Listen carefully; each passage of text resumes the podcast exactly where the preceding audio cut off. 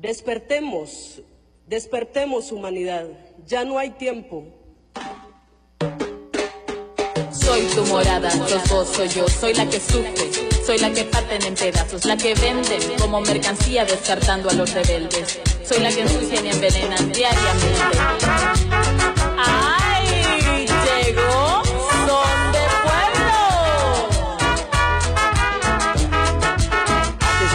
Pachamama, somos quienes te defienden y arriesgamos nuestra vida. Y regamos con sangre tu corazón y tus entrañas. Sembramos muchas semillas para nacer de nuevo convertidas en millones, clamando por justicia que casi nunca llega. Madre tierra, Nuestra casa común, madre tierra, nuestra casa común, defendámosla. porque ya. Bienvenidos al programa Cuidando la Creación. Esa canción que acaban de escuchar, un pedacito nada más, obviamente, es la canción titulada Madre Tierra, es una propuesta hondureña, específicamente de una campaña Madre Tierra, nuestra casa común, impulsada eh, en Honduras para lograr crear una conciencia. Eh, si usted fuera a YouTube, por ejemplo, pudiese buscar la, la canción titulada así mismito, canción Madre Tierra, presenta imágenes eh, del área de Honduras y eh, las escuelas de formación política y ciudadanía de Centroamérica, comunidad específicamente Barra Vieja, Tela, Atlántida. Eso es todo en el área de Honduras. Hemos propuesto, ¿verdad?, para este año tener eh, alguna canción para iniciar este programa. Y sí, usted está escuchando el programa Cuidando la Creación, que es un programa auspiciado por la Pastoral Ecológica de la Arquidiócesis de San Juan de Puerto Rico y el Comité de Fe de El Puente Enlace Latino de Acción Climática. Los domingos de 1 a 2 de la tarde en Radio Paz AM 810 tenemos un espacio de diálogo interdisciplinario, multisectorial, de base de fe ecuménico e interreligioso, en el cual hablamos de la realidad de nuestra casa común, especialmente la realidad desde este archipiélago puertorriqueño que es parte de esa casa común o parte del planeta. El programa será retransmitido por Radio Oro 92.5 FM el sábado siguiente a las 7 de la mañana. Y ahora también lo pueden escuchar por internet por Radio Oro fm.com y por Radio Paz 810 AM. También pueden entrar a la aplicación de Tuning Radio y ahí pueden buscar y escucharlo. Si no tienen un radio cercano y lo que tienen es el teléfono celular, ahí perfectamente pueden eh, escuchar el programa. Esta que le habla es la hermana Alicia Vilés Ríos, dominica de la Santa Cruz, y junto a un grupo de personas de buena voluntad vamos a dialogar sobre el uso de los pesticidas en Puerto Rico y las alternativas desde la agroecología. Y este tema lo vamos a abordar con el científico ambiental Braulio Quintero Nazario, que no es la primera vez que está con nosotros, es la segunda vez, es reincidente, diríamos aquí en el programa. Así que bienvenido, Braulio. Eh, gracias por la oportunidad eh, de estar en el, en el espacio y eh, bien emocionado por esta conversación. Eso es así. Un placer. Es una conversación pendiente porque viniste la vez pasada con Elisa Sánchez del proyecto eh, Bartolo. Del Centro de Apoyo. Mutuo de Bartolo en Lares. Exactamente. Y esa, eh, en esa ocasión nos hablaste al final del programa o fuera del programa sobre este tema del uso de los pesticidas y la preocupación y por eso te hicimos la invitación hoy. Pero no vienes solo, ¿no bien? Vienes acompañado del agroecólogo y agrónomo Georges Félix Lancelotti, lo dije bien. Súper bien, muchas gracias Lizzy por bueno. recibirnos. Excelente. Y además nos acompaña en la mesa Alberto José Cardona Pedraza. Saludos a todos los que nos escuchan. Hoy no está ni Jacqueline ni David. Jacqueline está en unas gestiones personales. David me parece que está resolviendo algún asunto de ELAC, así que eso no es raro.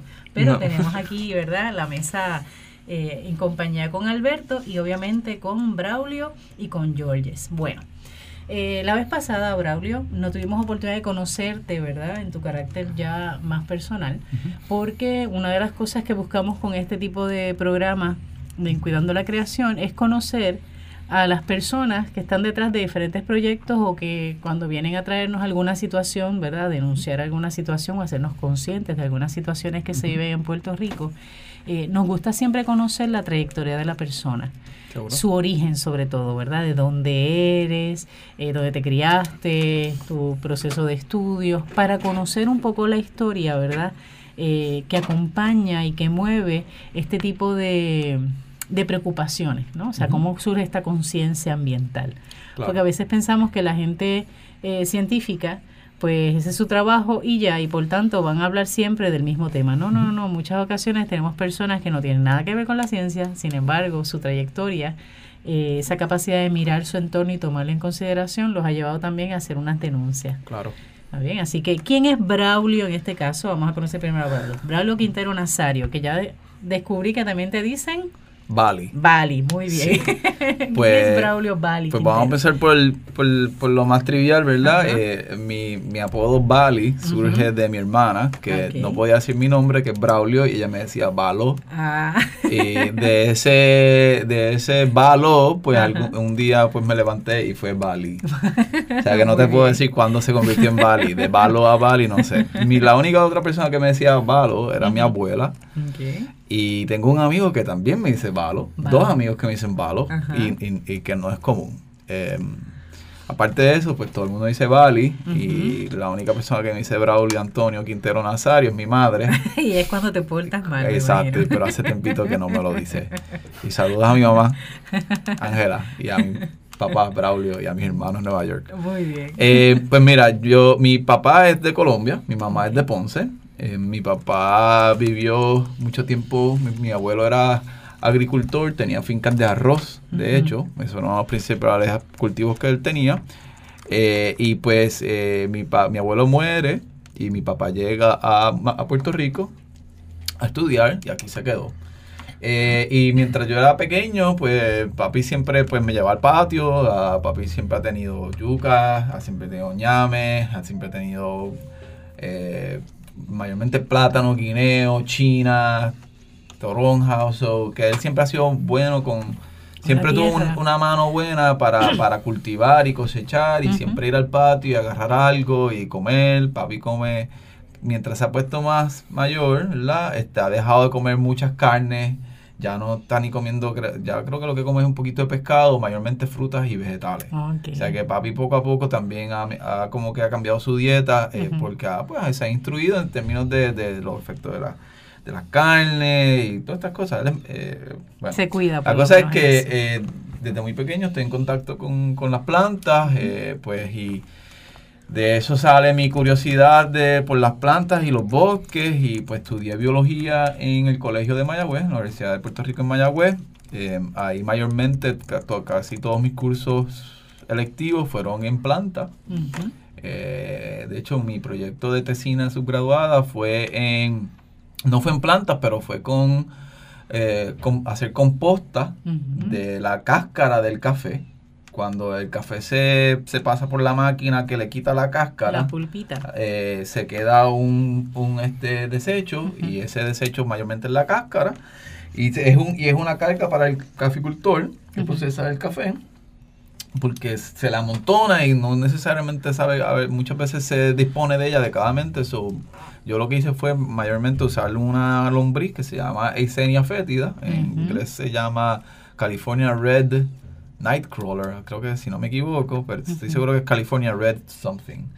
Y nada, estudiamos cuánto, un kilogramo de, el proyecto fue sencillo, un, y cuánto, un- cuánta composta podía producir un kilogramo de, de, de lombrices, teníamos una máquina al final donde separábamos composta y lombrices, también medíamos cuánto se reproducieron las lombrices, o sea que si empecé con un kilogramo de lombrices, terminé con 3 kilogramos Mm, y qué convirtió tanta materia cruda en tanta composta, y entonces hicimos unos cálculos ahí realmente, relativamente sencillos. Y por ahí me inicié. Entonces, mi maestría empecé con un proyecto también en la Universidad de Puerto Rico en Mayagüez. Ujú. Eh, comencé un proyecto de, de- para estudiar bromelia y la ecofisiología de la bromelia. Eh, pero entonces mi propuesta de, de, de ese proyecto fue bien, este, pues yo lo quería hacer algo bien grandioso y el profesor con el que estaba, pues como que no estaba de acuerdo con mis ideas grandiosas sobre estudiar bromelias y treparme en árboles y brillar árboles para, porque yo tenía un, un gradiente elevacional y un gradiente de, alti- de al- altitudinal en el árbol. Porque las bromelias crecen desde, yo quería estudiar desde el bosque de Susúa hasta el bosque de Maricao. Y Ok. todavía me encantaría hacer ese estudio. Y es mayormente estudiando pues cómo, el- el- cómo cambia la, el fenotipo de la bromelia y la fisiología de la bromelia. ¿Cómo de se adapta según la altura del... Según el gradiente de elevación y el gradiente altitudinal. ¿Cuán, a- cuán ¿Cuán pe- alto está en el árbol? En el árbol, Mm, exactamente. interesante. Entonces, pues, esa era mi idea grandiosa que yo todavía la tengo y quisiera hacerla si hay algún científico por ahí que se quiere eh, unir a este, este sueño sin cumplir.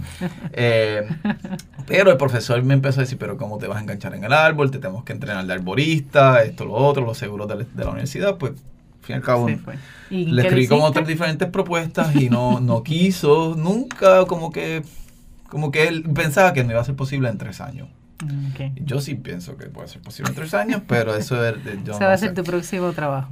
Sí, la cosa es que entonces pues terminé trabajando, desistí de ese proyecto, que aunque todavía lo tengo en la mente y sigo, me encantan las bromelias, pienso que las bromelias son de las plantas más interesantes que existen en el mundo, pues, por, por su anatomía, fisiología, morfología, como eh, sus ciclos de vida.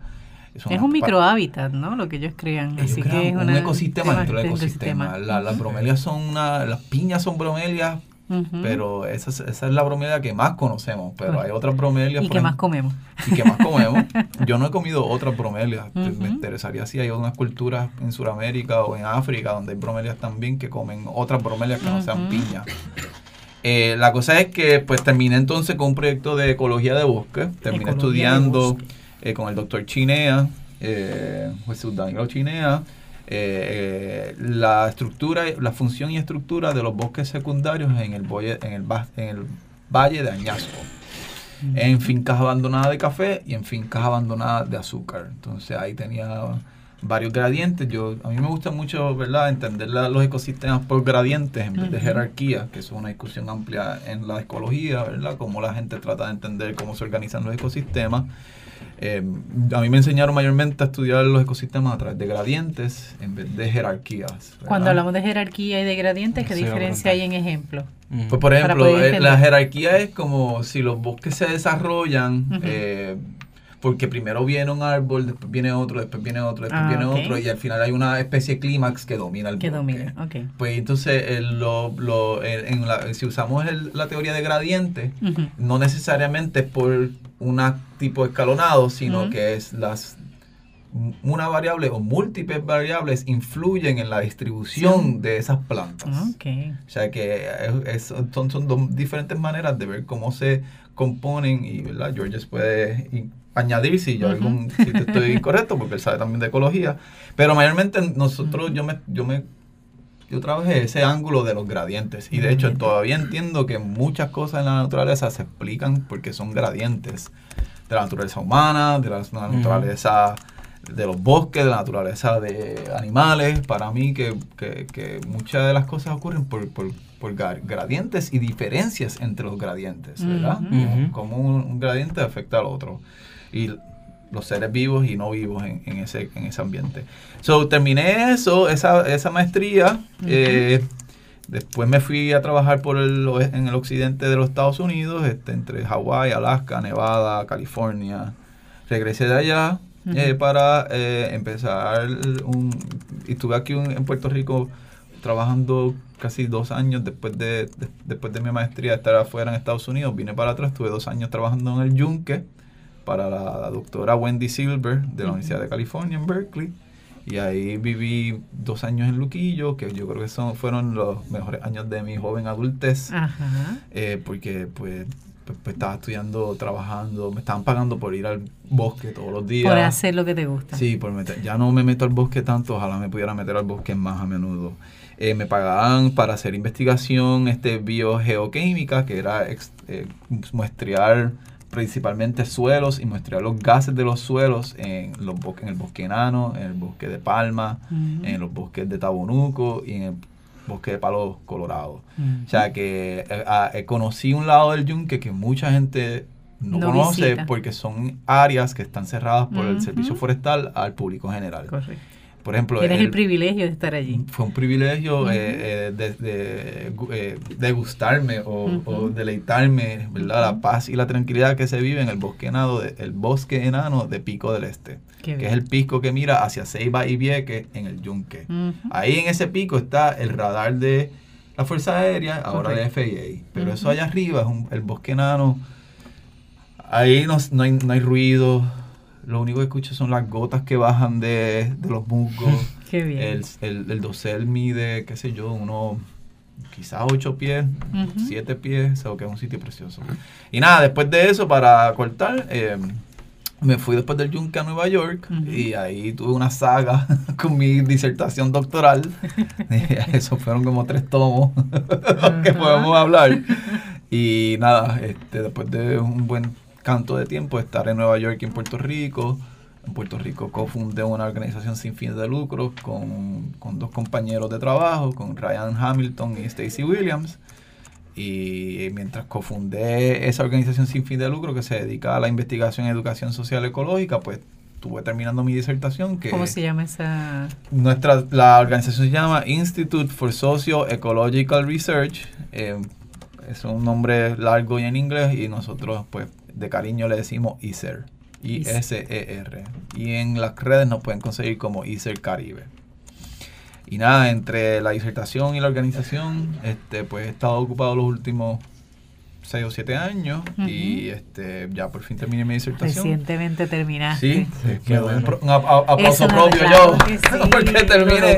Y esa disertación fue en energía y consumo energético y producción económica. Cuando tú escuchas la trayectoria, de momento termina en energía y. Sí, pues fue, la realidad es que yo, dice, "Wow". yo, yo comencé, en- yo cuando fui a Nueva York, a la escuela, a mi escuela en Nueva York, eh, inicialmente fui para un proyecto, un doctorado en, en- en ecología de bosques. O sea, porque Ujú. ya yo había hecho mi maestría en ecología de bosques y iba a continuar en ese tracto de Ujú. ecología de bosques.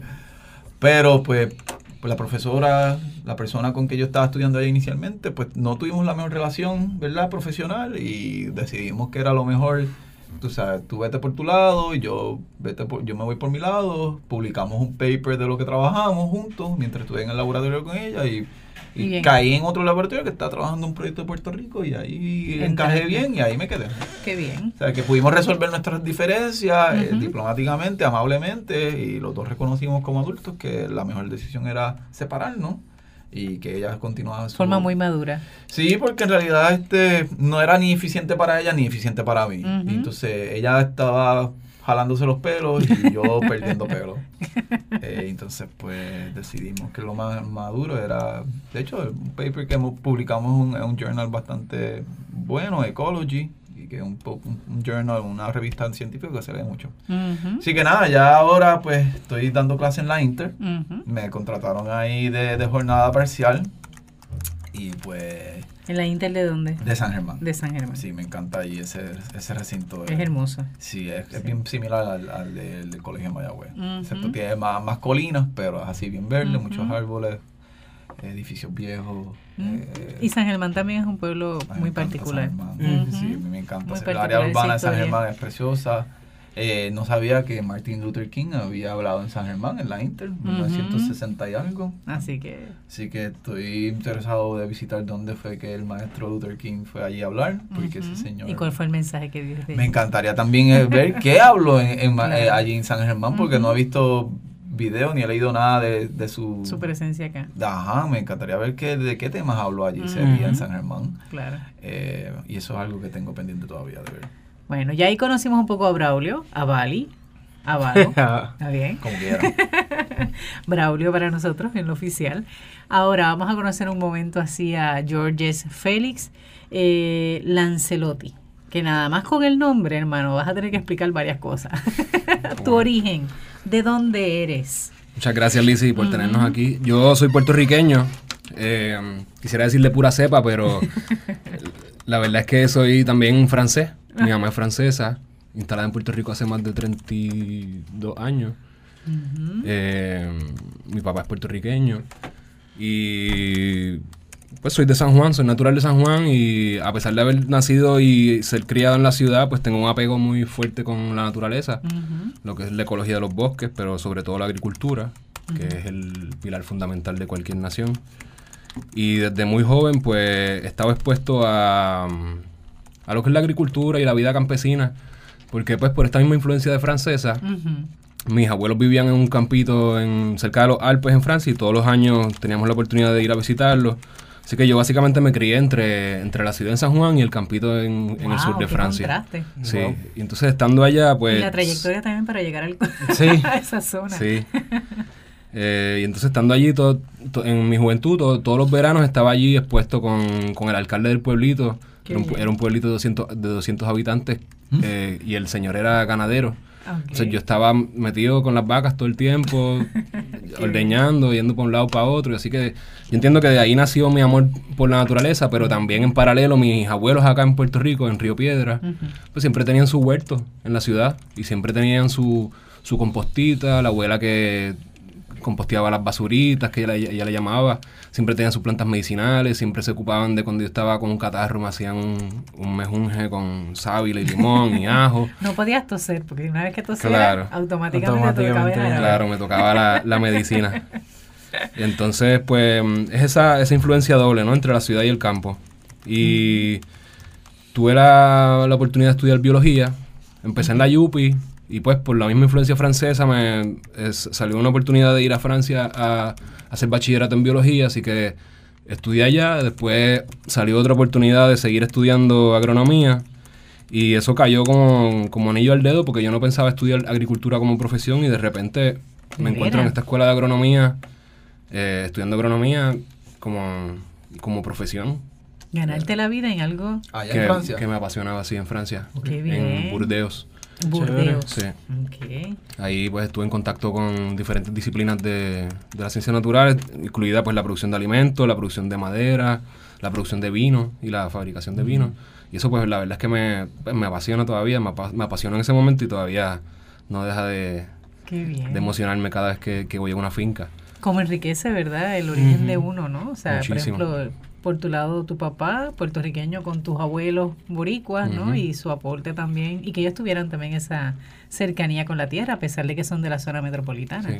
Bueno, hay que entender también que, que son descendientes de jíbaro, Ajá. que son de esa ola de, de migración del campo a la ciudad en Puerto Rico que... Originalmente, ¿dónde es tu familia? Mi abuela era de Ciales y mi abuelo me parece que de, de Arroyo. Mm, ya. Entonces hay una influencia Hay una campesina. ahí. Hay influencia. una influencia fuerte. Qué Sí, sí. bien.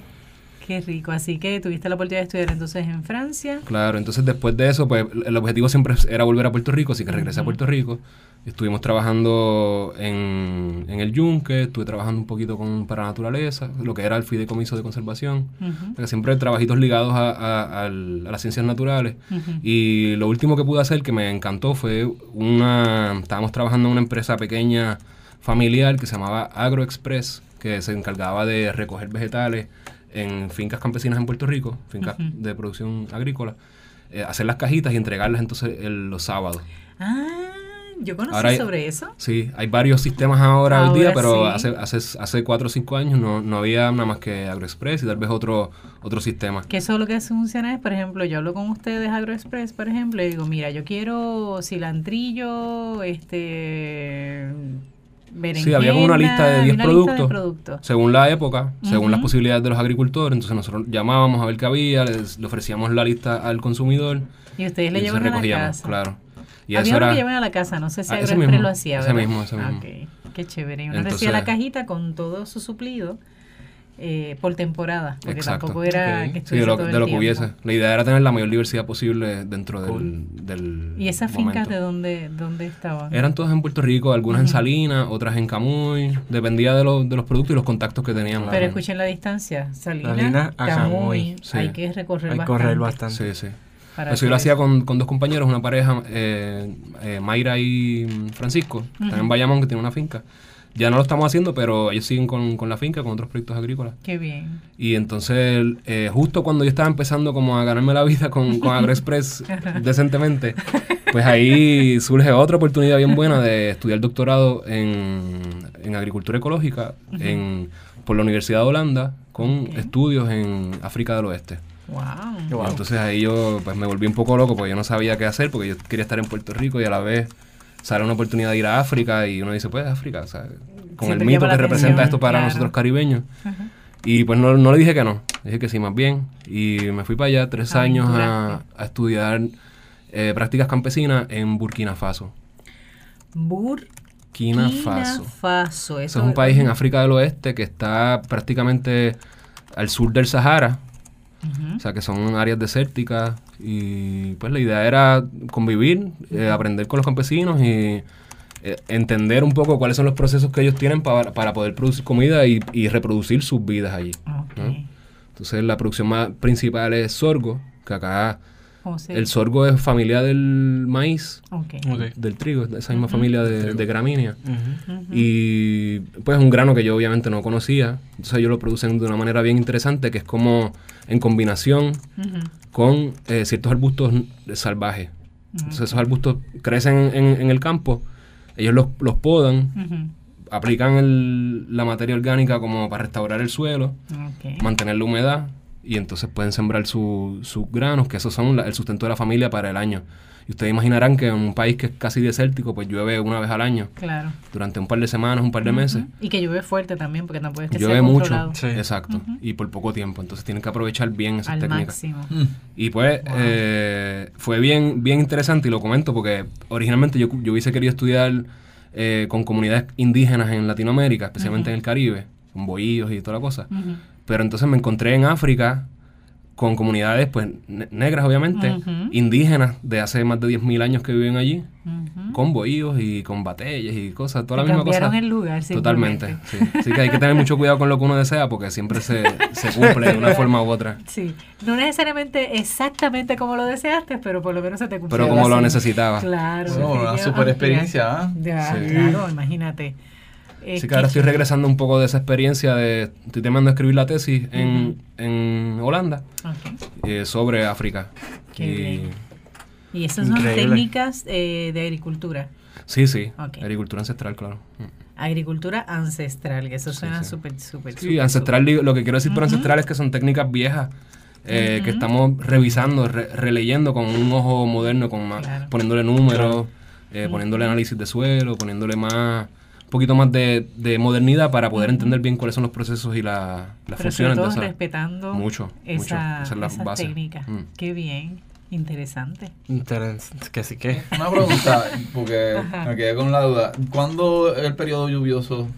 Allá ¿Cuánto es el ¿Cuándo y cuánto, ¿Cuánto? dura? Claro, eh, generalmente es como en verano, o sea que empieza ahí por abril, mayo, hasta agosto. Son, tres meses de lluvia básicamente. O sea, lo que, lo que dura el ciclo de vida del sorgo más prácticamente es lo que llueve. Sí. Wow. Así que se imaginarán que si, si empieza a llover un poquito en abril y pasan par de y ellos siembran y pasan un par de semanas y no, no ha llovido, pues se, Se pierde esa cosecha. Claro. Y posiblemente ellos vuelvan a sembrar, pero con, con más dificultad van a tener una buena cosecha. O sea que eso también implica que la seguridad alimentaria de, esas familias pues está en riesgo. Y el Así cambio que- climático en ese aspecto también este, Claro, aportará. no está aportando a- mucho. Mm, Más bien Está afectando. nos afecta, más. sí. En lo que ellos le toca el tie- eh, le tomará tiempo el poder adaptarse a ese cambio, que es muy rápido tal vez a lo que... Si a el cambio es de hacer. sequía y no, y no viene agua, pues entonces ahí, eh, ahí, La ahí- adaptación está fuerte. sí, está ahí, fuerte. no sé Eso es cómo se la- adaptarían ahí. ¿ah? Sí. ¿Y Parte de las te, técnicas te hablaban sobre eso? ¿Te hablaban de que ellos descubrían o percibían el cambio? Sí, hablan de los no cambios. diferente? No necesariamente con lujo de detalles, pero si ellos perciben cambios, por ejemplo, a nivel de la vegetación, hay menos vegetación, la gente consume más la madera, porque también se utiliza madera para cocinar. Entonces, por eso cuando digo técnicas ancestrales es también eh, la integración entre, entre lo que es la, el- la parte cultivada, que es la, la deseada, ¿verdad? Esa biodiversidad deseada, que es el sorgo y las habichuelas que ellos siembran, eh, integrada con lo- las especies naturales que pues, pues están enraizadas ahí, mantienen una- un cierto reciclaje de nutrientes, materia orgánica que se restaura en el sistema, eh, mayor humedad. Entonces, como estas técnicas de, que vienen de los ancestros de hace, imagínense, miles y miles de años que esa gente vive en, en los desiertos, Ujú. cómo entonces se, se alían para mantener la humedad del suelo eh, y para no ser una competencia, porque muchas veces tenemos la imagen de que el bosque representa un espacio no utilizado para el agricultor, cuando en verdad el bosque es una fuente de recursos bien importante para esos agricultores, o sea que hay especies ahí que ellos pueden traer o al campo o al contrario traer se- eh, integrar especies Integrar, útiles al, a lo que serían sistemas boscosos. En esos casos, pues, es medio desértico, así que es una combinación de los dos. Están los árboles nativos en, en los campos y ellos están aprovechan cuando llueve para sembrar la- el alimento de la- del año. Wow. Mm. ¿Te imaginas que pueda ir al supermercado solamente en un periodo de tres meses durante el año? Nada más. Porque es el Y de ahí sale tu comida. Y de ahí sale tu comida. tu comida. Sí, Sí, está- Y lo que está- se te acabó, se te acabó. Punto. Hasta la próxima cosecha. Hasta la Y, no, próxima. y, si- y si, te pon- si nos podemos analizar que, que ellos tienen que ser tienen que tener un sistema bien eficiente Correcto. porque para producir suficiente comida para el núcleo familiar dentro de un periodo que llueve una Claro. X cantidad de agua y tienen X, Y cantidad de, de, de- de- recursos. O sea que durante todos esos años ellos han tenido que afinar ese proceso, conocer de lo que tienen y para poder, tú sabes, Y pienso que se, quema, se quejaban muy poco y actuaban muy rápido. Es. ¿Cierto? Y eso fue de los grandes aprendizajes que yo traigo conmigo porque pues, nosotros que estamos acostumbrados a tenerlo todo nos quejamos un montón. Correcto. Y mis compañeros y mis compañeras allá, pues, ¿sabes? No tenían mucho comparado materialmente a nosotros, pero jamás se quejaban. Siempre tenían una sonrisa y todo era un chiste. Cualquier problema se volvía nada porque era el chiste. Se- lo que es la Le problemática se vuelve un chiste. a, a la situación. Y, Sí. que vivir, y que vivir en, un- en una zona árida eh, ya de por sí Un presenta reto. unos retos. Claro. Y entonces también tener un, un- un- un- o sea, eh, menos cosa material que puede facilitar tu, tu, tu estilo de vida o tu, tu, tu welfare, tu bienestar. Bienestar. Eh, es un reto o sea, Adicional. adicional. con otra capa de vamos a hacerlo más difícil. Ujú. So, que ellos sigan viviendo allí y lo hayan hecho por lo hayan hecho por miles Tantos de años, años. eh, y sigan allí pues es una yo creo que es una buena como como digamos como, como un honor a, a la, a la supervivencia y, y a la resiliencia que el del ser humano para Georgia tiene que ser inmenso, Inmenso, aparte sí. de la parte científica, ¿no? O sea, Claro. el conocimiento y la experiencia de la riqueza cultural también. Claro. Sí, porque está la parte técnica, ¿no? La Claro. parte científica de los números, los árboles, los, los suelos, pero también está la parte social que es bien importante y el Mm, valor de la familia y de, los de la organización eh, comunitaria que, que genera estos sistemas que son difíciles de trabajar. Entonces, ellos no pueden estar solos, un agricultor allí no está solo nunca. Tiene, primero tiene a su familia, Y sus el hijos resto de la y comunidad. este resto de la comunidad que lo apoya si es que hay un problema. Así que, más que todo, son ejemplos de resiliencia, Ujú. de resistencia y de recuperación ante Excelente. eventos complicados. Qué bien. Wow. Bueno, estamos escuchando el programa Cuidando la Creación eh, por Radio Paz AM 810, que sale los domingos de 1 a 2 de la tarde y que se retransmite los sábados de 7 a 8 de la mañana desde Radio Oro FM 92.5. Eh, agradezco a quien, al técnico Ismael, hay que agradecerle, claro que sí, que está ahí con una sonrisa y siempre buscando alternativas y consintiéndonos un poquito, eso es bueno. Así que gracias Ismael. Aprovechamos para los saludos de rigor, ¿verdad? Del barrio San Salvador en Caguas. Eh, la gente buena de allá arriba que está haciendo una labor excelente en el área de la energía renovable. A la gente de Bolivia que también nos escuchan. eh, siempre buscan conectarse para poder escucharnos a través de internet. A la gente de Cataño, de Toabaja, especialmente de Levitown, a la familia Negrón Caldero del área de Corozal, a la comunidad San Carlos y el colectivo Huaquiá. Eh, ¿A quién más? A la gente de Santurce. Y les recordamos que pueden contactarnos por la página de Facebook Cuidando la Creación.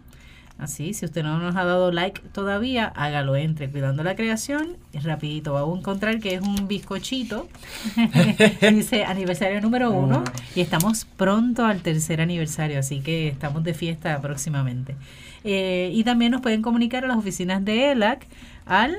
Alberto, vamos a te acuerdas. 787 Ajá. 545 5118. Muy bien. ¿Y el otro?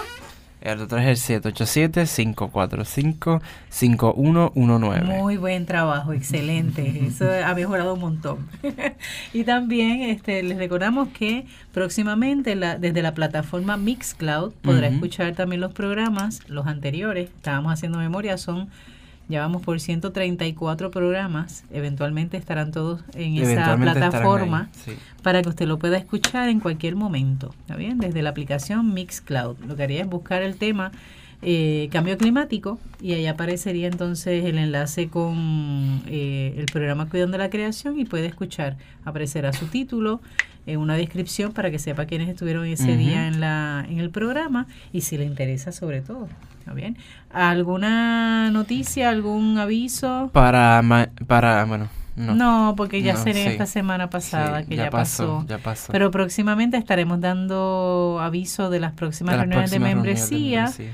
y otras actividades que se están este, cocinando, por ahí. Pero les recordamos que la caminata eh, nuestra va a ser el 21 de septiembre. Por favor, ese sábado, sepáralo desde ahora. Mira que se lo estamos diciendo en enero, ¿está bien? Bueno, en febrero ya. Así que separa el 21 de septiembre.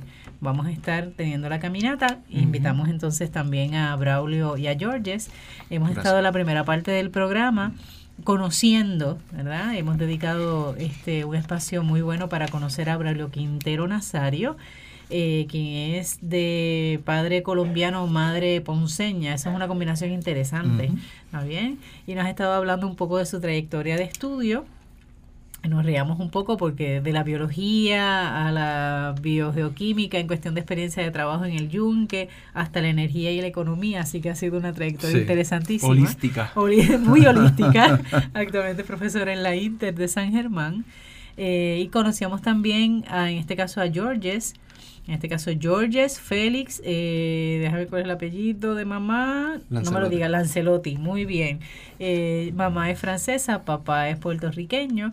Nos contaba un poco de su experiencia de crianza, ¿verdad? Con la influencia que tuvieron sus abuelos, tanto franceses como boricuas eh, todos en el área de la, de la naturaleza, de las fincas, de contacto con, con lo verde, por decirlo así. Y es interesante Ajá. que siempre cuando aludimos a esa conexión a la a lo que es la naturaleza, siempre terminamos en, en casa de abuelo y de abuela. Eso, hay una, Sí. un factor familiar muy, muy, muy, bueno. muy fuerte, y que son ellos los que cargan con ese conocimiento de, del, de ese, eh, ese ecosistema local boricua que es el que lo conocen mayor y saben de qué podemos sacar y qué no de ahí. Y que también Sí. tenemos la responsabilidad nosotros de seguir ese legado Claro. para los nuestros. Una gran responsabilidad. Así es. Bueno, aprovechamos y saludamos también a Harry, que lo veo por ahí, el técnico, que es nuestro técnico originario. Está por ahí en la cabina. Gracias, Harry, por darte la vueltita. Bueno, eh, aparte de conocer a Braulio y conocer a Georges, realmente el tema que queremos y que nos, ¿verdad? nos toca dialogar es eh, la preocupación que nos traía Braulio y que hemos hablado tal vez de algún modo en otros programas sobre el uso indiscriminado en muchas ocasiones de los pesticidas en Puerto Rico. Pero no queríamos únicamente ¿verdad? hablar sobre el problema, en este caso que lo va a hablar Blau- Braulio, sino que Braulio nos dice, mira, tenemos que tener una contrapropuesta. Y por eso entonces la invitación a Georges, ¿verdad? Así que eh, brevemente, Braulio, cuéntanos, Pues ¿cuál mira. es tu preocupación con respecto a los pesticidas y por qué hay que realmente alarmarse o preocuparse por este tema? Antes de Eh, hablar de las alternativas. Pues yo lo voy a, yo lo voy a enmarcar en mi, en mi eh, experiencia personal, Muy bien. ¿verdad? Eh, yo vivo en Laja, el Valle de Laja es un este recurso agrícola extenso que, que no se está usando a, a- a su eh, no se está usando en su 100%, pero se, se utiliza para una para dos actividades principales. Ahora mismo el Valle de Lajas, pues, en, por lo menos en el pueblo de Lajas, porque el. Valle de Lajas se extiende desde Yauco, Sabana Grande, Guánica, Lajas y Cabo Rojo. Sí, que no es pensando solamente Exacto, en sí. Laja, es mucho Se llama el. Valle de Lajas, pero en mi pueblo donde yo vivo hay dos actividades principales. Y podemos decir hasta tres. Eh, uno, la ganadería. Dos, eh, la- la- el corte de heno. Y tres, eh, la producción de semilla de arroz. Hay otras ac- ac- actividades agrícolas que son menores, como la producción de piña y la producción de semillas transgénicas de Ajá. maíz y de sorgo, el cual mencionó el compañero Acá Félix. se tiene sorgo. Y, y algodón. Mm, Sí, pero ya eso es más para Guánica. Ok. Eso lo hace Bayer. Pero eh, yo vengo principalmente porque de hace, digamos, yo me mudé a, la, a, la- a Lajas hace como seis años y de seis años para acá, la compañía Ricetech, que es una compañía de Estados Unidos que produce semilla de arroz en Lajas, eh, fumiga sus campos de arroz con un avión. Entonces ellos eh, utilizan esta tecnología de fumigación aérea para en una temporada pues fumigar hasta mil cuerdas de arroz. Wow. O sea que eh, es una extensión bastante grande de arroz dentro de un valle que, ¿verdad? Que las comunidades de las, sea, las comunidades de individuos viven alrededor de esos campos de arroz. Eh, y entonces, pues, la, la- la compañía arrocera, eh, en, en- en vez de utilizar el, eh, el recurso humano o tractores, pues decide pues, probablemente usar lo que es la, lo más costo efectivo para ellos, que es este avión, que fumiga grandes extensiones En de terreno tiempo. en poco tiempo eh, a una escala gigante. O sea, que el problema aquí no es porque los agricultores llevan 50 años tirando pesticidas, plaguicidas, como le quieras llamar, herbicidas, desde la Revolución Verde, que empezó como que en los años 50 y 60, que es cuando se utilice, se transforma la tecnología militar de, de los gases y de todos estos químicos que usaron en zonas militares, se dieron cuenta que eso lo podían arreglar de aquí y allá con unas unas síntesis químicas y podían utilizarse en la, en la agricultura para aumentar la producción, eh, entre otras cosas. Así que, eh, pero no es lo mismo un piñicultor de, Ujú. de, de laja que produce una, dos, tres cuerdas, que tira un poquito de, de insecticida aquí y el bajo acá, a un avión que te tira 50 cuerdas de, de fungicida o Ujú. 50 cuerdas de malación en un día. Y, Y no en es lo mismo tiempo, porque eso es en en nada. varias horas.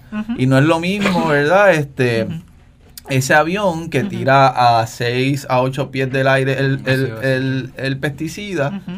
Que un- un- una persona que está pegada al piso tirándolo Correcto. por el hecho de lo que en inglés se llama drift. O sea que ese gas de pesticida puede viajar en el aire y viajar millas y a afecta a otras zonas. Exactamente.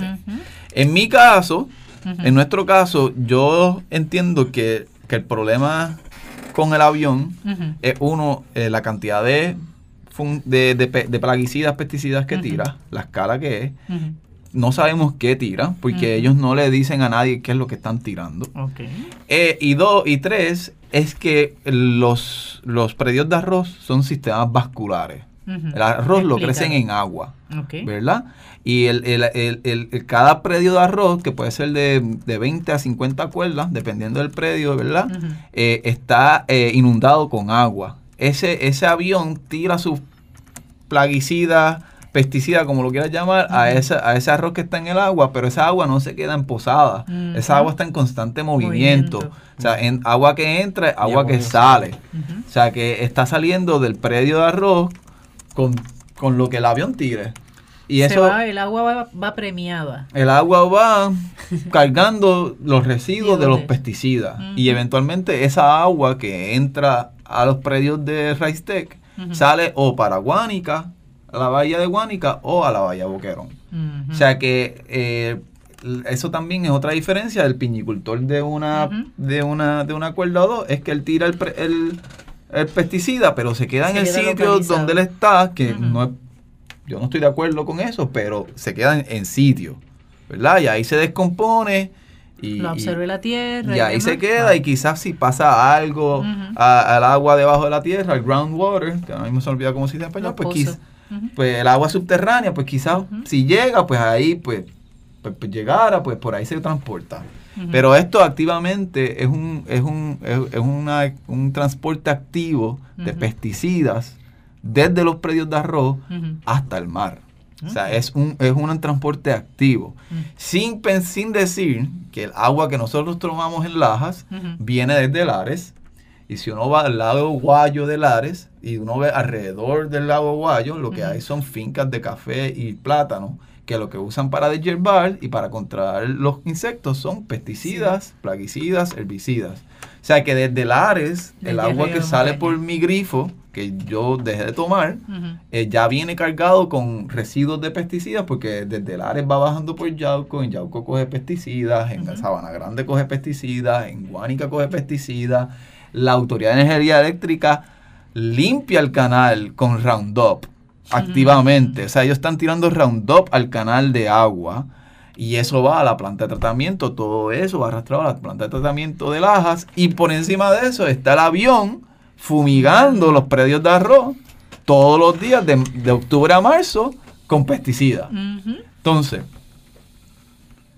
yo lo que estoy diciendo es que yo lo que me preocupa es que las agencias del gobierno que se tienen la responsabilidad de fiscalizar a estas personas no necesariamente lo están haciendo y la regulación que existen para fiscalizar, fiscalizar a estas personas son bien laxas. Es bien es, es un marco regulatorio bien bien relax. O sea, bien relax. Tú para fumigar, bueno, al punto que FAA no sabía que en Laja había un avión. Eh, fumigando, Fumigando. Porque yo hice una querella en el FAA porque ese señor estaba volando, el piloto estaba volando por encima de escuelas, por encima de, de- de casas, eh, de la comunidad, eh, volando al garete, tú sabes, él podía volar, es, o sea, es como un bombardeo y él podía volar, eso era su aire. Pues ahora los, les restringieron por dónde puede volar, eh, qué puede volar. Eh, pero la FAA no puede controlar Lo que. Sí, porque para tú asperjar o fumigar en Puerto Rico, lo único que necesitas es un permiso del Departamento de Agricultura, que tú llenas ahí, va, creo que son 5 pesos o algo así, algo bien pequeño. Y después te dicen, ok, y Mm. siga la etiqueta, Ok. lo que diga, la etiqueta. Y ahora, Georges, ante esto, ¿está bien? ¿Qué dificultades a nivel eh, persona, sin hablar obviamente de- del resto de los organismos, pero cómo nos pueden afectar estos pesticidas? Hmm, ¿Cómo no nos afectan? Es la pregunta.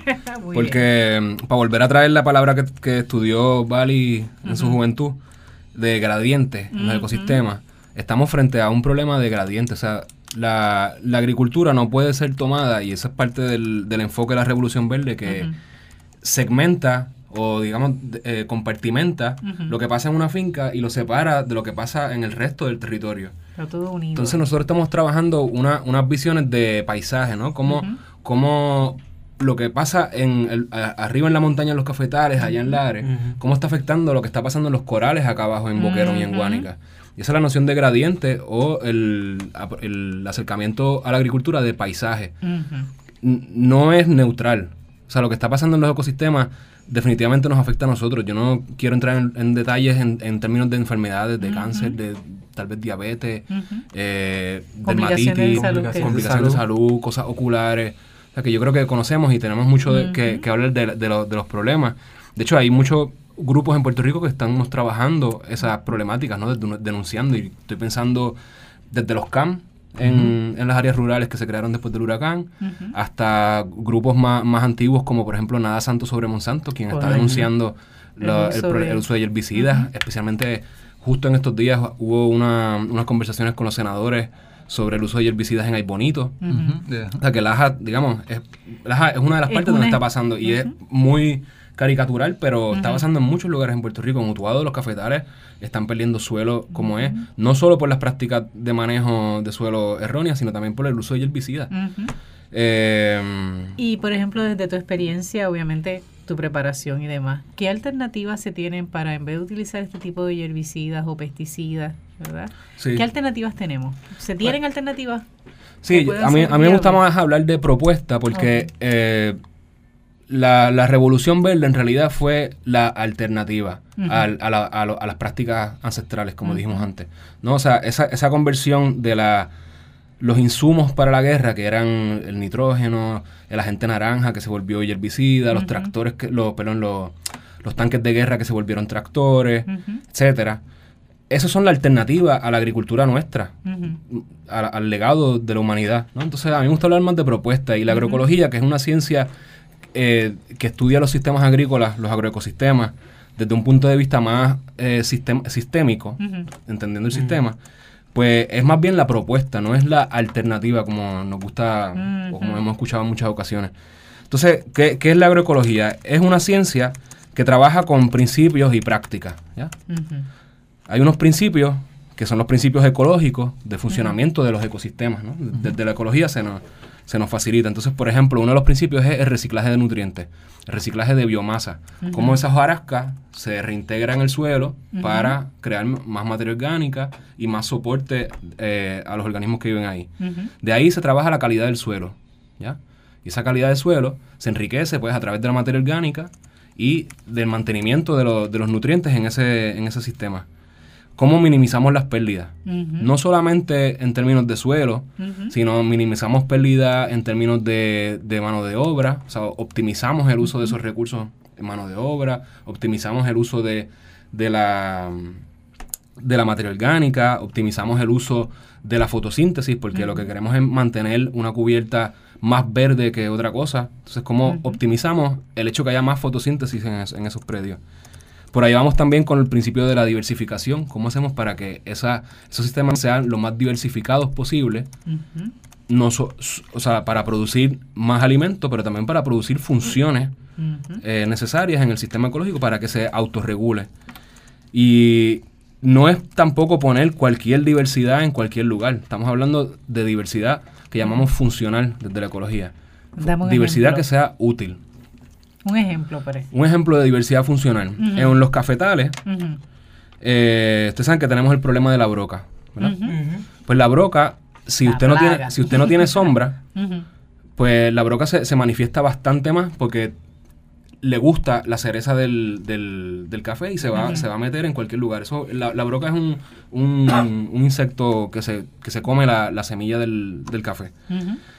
Pues, por ejemplo, hay unos estudios de unos profesores que de hecho están en Puerto Rico ahora mismo, unos profesores de Michigan, de la. Universidad de Michigan, Yvette Perfecto y John Vandermeer, están en Utuado y están estudiando el efecto o la de o el, digamos la, la interacción funcional entre los abayaldes que muchas veces consideramos plaga y la Tú dices y- y Bayal, el control de la automáticamente me rasco porque ese Sí, es sí. el recuerdo que uno tiene de un Ese es el recuerdo que uno tiene. Sí. Pero fíjese qué importantes son los abayaldes, porque eso, eso es una hormiguita que vive en los árboles, en la copa de los árboles, que pues cuando estamos trabajando se caen y nos caen. pican, y qué sé yo.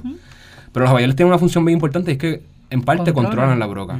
En parte. Mm. No solamente, porque es una combinación. Acuérdense que estamos Claro, hablando de un sistema. Los lagartijos también se ha encontrado que, que se comen algunas de, la- de, la- de las plaguitas, que son la broca, y la- las manejan. Para que esos dos elementos estén en, en el sistema, tiene que haber árboles.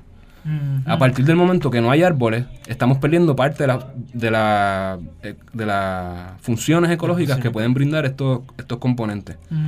Entonces, si le añadimos a eso los pesticidas, los insecticidas y los herbicidas, que son todos, entre comillas, sidas, ¿verdad? Son hechos para matar, pues estamos, estamos eliminando las posibilidades de, esos, de esos ecosistemas de funcionar, de autorregularse. Eso es un ejemplo de biodiversidad funcional. Y si puedo añadir, Sí, eh, eh, es interesante porque entonces trae un concepto que mucha, mucha gente considera todo tipo de insecto, todo tipo de, de animal que entra en estos espacios como una, como un- Un una problema. plaga, como un problema. Sí. Cuando si entramos allá al- lo que es el concepto de la agroecología, nos damos cuenta que no. Hay sus, sus, sus animales que hay que tener un manejo, pero no es una En extensión como para llevarlos a herbicidas. Ujú. Hay que y es eso porque nos pueden tener nos pueden traer sus problemas, pero bajo un manejo, bajo un contexto diferente, nos pueden ser beneficiarios. Que por eso yo es una parte de lo que me gusta de lo que es la agroecología. Pues tú sabes que, que mayormente lo que, lo como yo lo veo es que desde, desde los centros educativos de agricultura, ahora mismo lo que hacen es como limpiar el canvas, Sí. se dejan limpio, eliminan todo lo, todo lo que es biológico, todo lo que es ecológico, y le hacen una limpieza química con todos estos plaguicidas y mantienen este canvas limpio donde ellos metiendo entonces a- abonos sintéticos Ujú. mantienen vivas estas No, plantas exacto. a la fuerza porque eliminan todo, eliminan todo y a la fuerza las De mantienen vivas con abono. Eh, y que, que eso es lo que, re- eh, lo que eh, en- entonces el uno de los efectos que tiene eso es que cuando hay una plaga que, que, que resiste el pesticida, la planta no tiene o- de otras que, que, se, que pedir más abono para producir más eh, eh, químicos defensivos y Ujú. llega un punto en que la, el la plaga simplemente se queda con el canto. Y casi siempre todo esto son monocultivos. Sí. O sea que el, el, el Georges ¿verdad? estaba explicando algo que no sé no lo mencionó direct- directamente, que es el policultivo, que es lo que se usa en la agricultura. Por ejemplo, en, en, en, en Utuado, en los platanales o en el Lares, se puede utilizar plantas cobertoras como la canavalia. Yo hasta estoy usando este batatas para cubrir donde están mis, mis guineos. Entonces puedo cosechar batata y guineo a la vez. Aprovechas el Y eso minimiza el- la producción de, de- de hierbas en los predios. Y quería añadir que esto yo vengo porque mi propósito, mi, mi, mi problema con los pesticidas es porque todos estos pesticidas de una manera u otra terminan en nuestra agua. Claro. Terminan en el agua que la gente toma y hay alternativas. En el caso de Ricetech, si no van a hacer alternativas ecológicas de policultivo y traer animales para que coman las plagas, que es una alternativa que se practica, eh, ellos pueden usar técnicas orgánicas, porque. Ricetech produce arroz orgánico, produce semilla orgánica, pero no la pero no, des- no, no elige producirla en lajas. Ellos eh, pr- eligen producir eh, su, su arroz con toda la potencia química que ellos pueden utilizar. Y en este caso es usando un avión que vuela diariamente tirando pesticidas que terminan en nuestro agua. Y ese es, yo, yo pienso que hay alternativas que. Ricetech no quiere hacer, que sí están en la mesa. Y lo, lo peor de todo es que si en la agricultura en el campo está disminuyendo, los pesticidas persisten.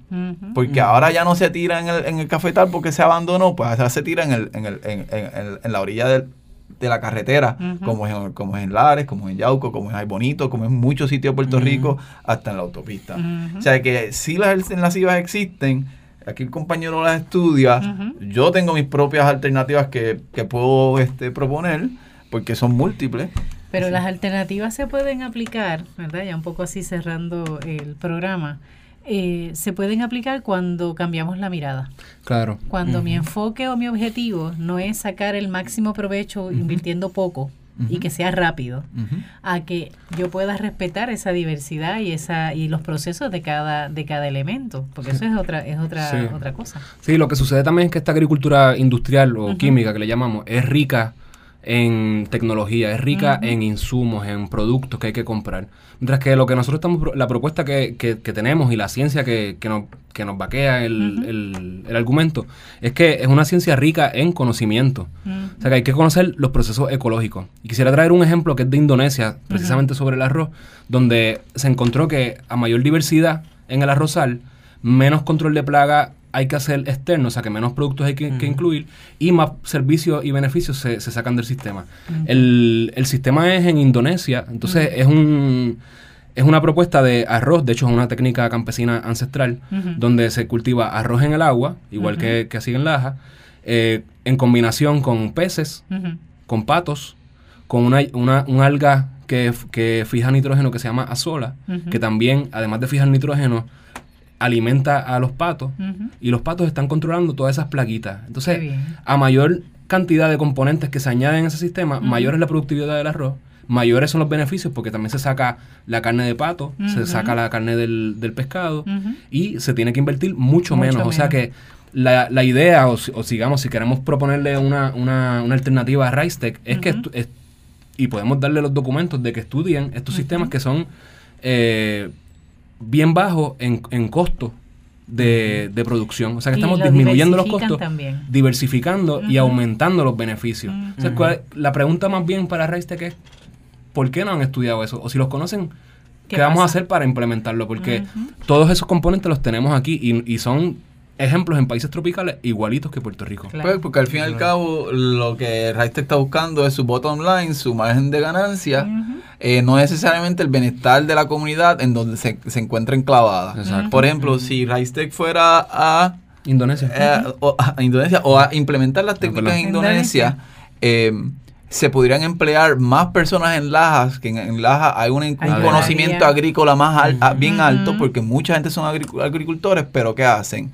Minimizan la cantidad de personas que trabajan en la agricultura utilizando tractores y aviones. O sea que hay un piloto Ujú. y que digamos tres personas o cuatro que trabajan los tractores y eso Y es ya. todo en mil cuerdas. Y eso es interesante porque además en un país donde estamos en una crisis económica necesitamos empleo. Y qué mejor que un empleo rico en conocimiento y creatividad. So que para mí Ricetech debería ser el mejor vecino. Definitivo. En Lajas. Pero para ser un buen vecino o para hacerlo a él un mejor vecino, la población tiene que cobrar la conciencia y de algún modo exigirlo. Así que por eso el programa de hoy. Y te lo agradecemos que tenga un programa tan lindo como este de cuidar la creación. Claro, así que ya saben, hermanos y hermanas, es una alternativa, ¿verdad? Hemos conocido a dos científicos que están aportando a Puerto Rico denuncian una, ¿verdad? unas realidades, pero también vienen con propuestas, que esa es una, una actitud muy hermosa, me parece a mí, de las ciencias y sobre todo de la agroecología. Siempre se tienen unas alternativas para esto. Así que le agradecemos la labor que están realizando cada cual. Gracias por su trayectoria, Gracias por, por por lo que están realizando. Gracias a ustedes. Y ya saben que los micrófonos de aquí de Cuidando la Creación están disponibles, ¿verdad? Para que puedan denunciar, pero también anunciar. Ser voz profética, en otras palabras. Así que gracias, Alberto, por acompañarnos No, hoy. gracias a ustedes por la oportunidad. Ajá, gracias, Georges. Gracias, Braulio. Gracias. Lizzy. Y un saludo a mi gente de París en Lajas. Muy bien, así que nos despedimos cuidando la creación. Hasta la próxima semana.